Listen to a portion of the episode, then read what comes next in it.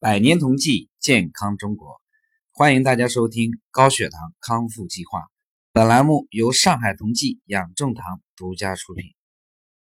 有的人在调理的过程当中啊，有几天面色不好，很快就会过去。主要的原因呢，就是我们的肝肾在做一个调整。这种情况下，我们建议大家热水泡脚，敲胆经。同时呢，还会有的人。会问到，在调理期间拉肚子是什么原因？大部分的情况是因为我们肠道在排毒，大概两到三天之后，这种情况会过去。假如一直拉肚子，就是因为我们有些脾虚，建议我们重点调脾胃。还有的人会问，调理之后这个胆红素升高了是为什么？通过医院的检查报告就可以发现。每一个人在调理之后，胆红素都会升高的，这是我们整个方法的正常的生理反应。因为血液每一天的新陈代谢都会淘汰一批老化的红细胞，这些红细胞的尸体被尸体被我们的身体处理掉之后，就会形成胆红素。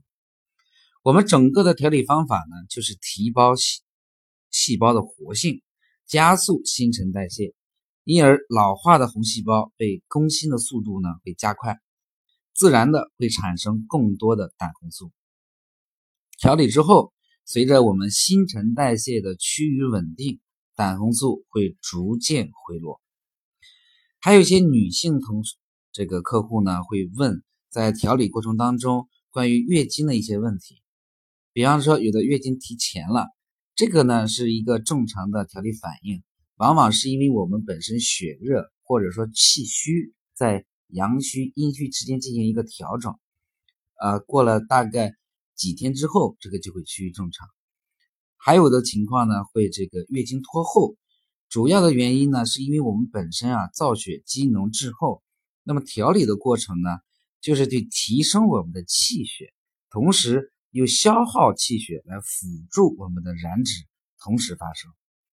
假如说消耗气血相对较多，气血提升的速度相对较慢，那么就会调理中月经会产生拖后的情况，那么之后就会恢复正常。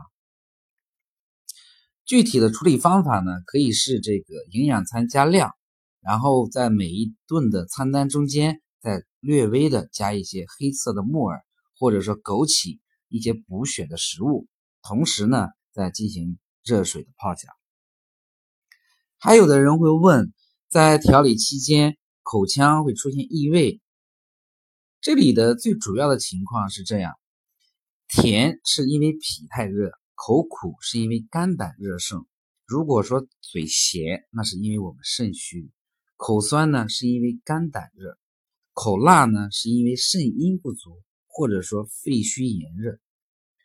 我们如果出现口腔异味的话，那么呢，就根据我们这个饮食，这或者说经略进行一个相应的器官调整，就是按照我刚刚说的这些。